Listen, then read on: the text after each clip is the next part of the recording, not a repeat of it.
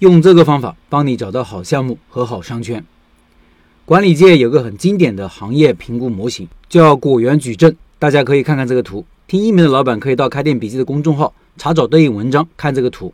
就是评估一个行业好不好，可以按照行业增长率和玩家集中度这两个维度分成四种情况：收获、肥沃、贫瘠和毁坏。行业增长率好理解，就是看这个市场的发展速度；玩家集中度就是看这个行业有没有巨头。第一种情况，增长很快的。集中度很低的叫肥沃市场，也叫蓝海市场，就是说这个市场发展很快，但是没有巨头，大家水平都差不多，这种行业是最好的，市场空间大，海阔凭鱼跃，天高任鸟飞。如果你发现这么个市场，而且你早早的参与其中了，就很有前景。第二种是增长很快的行业，集中度很高的叫已收获市场，这个行业一直在增长，而且增长挺快，但是也冒出了很多巨头，而且瓜分了天下。这种行业呢，做起来比较难，需要很强的实力才能进入。第三种情况，增长慢、集中度很小的叫评级市场，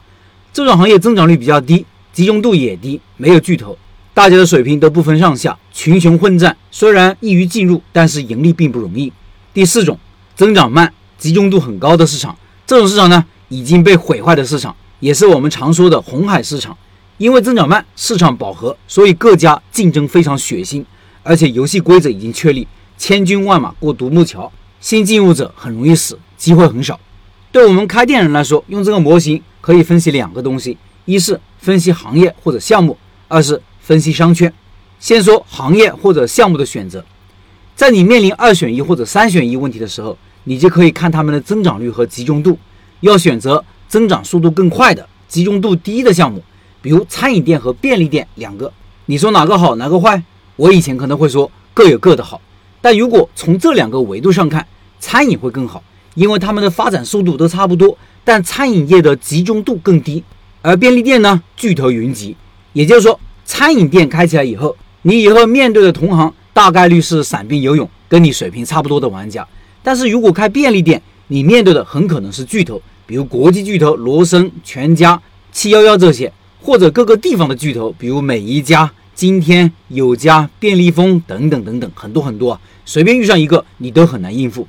同理，你可以细分下去，因为餐饮是个很大的类目，下面还有很多细分，不同的细分品类增长率和集中度也是不一样的。比如甜品和奶茶哪个更好？我认为甜品可能会更好，虽然两个都在增长，但是奶茶的集中度更高，也是大品牌云集，而且是高中低档都有很厉害的玩家。你开起来以后面对的挑战就非常大，但是甜品就没有巨头，很散，大家水平都差不多。开起来以后面对的竞争挑战会小很多。